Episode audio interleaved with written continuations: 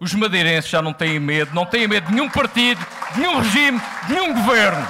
A conclusão de Sérgio Gonçalves segue-se às acusações dirigidas à campanha do PSD e do CDS. O cabeça de lista socialista fala em truques da coligação de centro-direita, com mais um exemplo a 48 horas do final da campanha. Nós vimos hoje ser anunciado o pagamento do subsídio Covid para os profissionais de saúde. A pandemia foi em 2020 e 2021.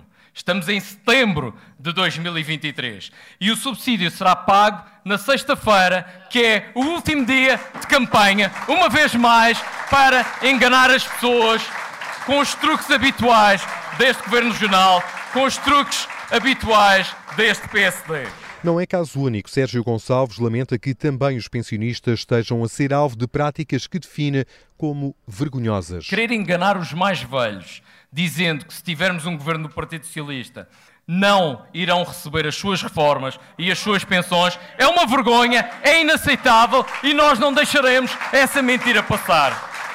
Às denúncias, o candidato socialista, junto àquelas que têm sido as promessas da campanha do PS, a reposição do subsídio de insularidade, a aposta na construção de novas casas ou a redução do IRS e do IVA. Aproveitou esta promessa de baixa de impostos para responder às críticas de que tem sido alvo por parte de Miguel Albuquerque.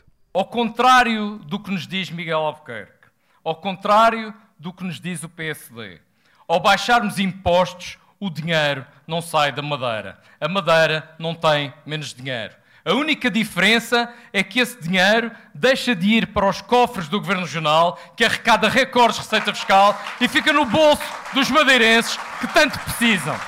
É uma das bandeiras da campanha do PS que continua distante, pelo menos nas sondagens, dos 35% obtidos nas eleições de 2019.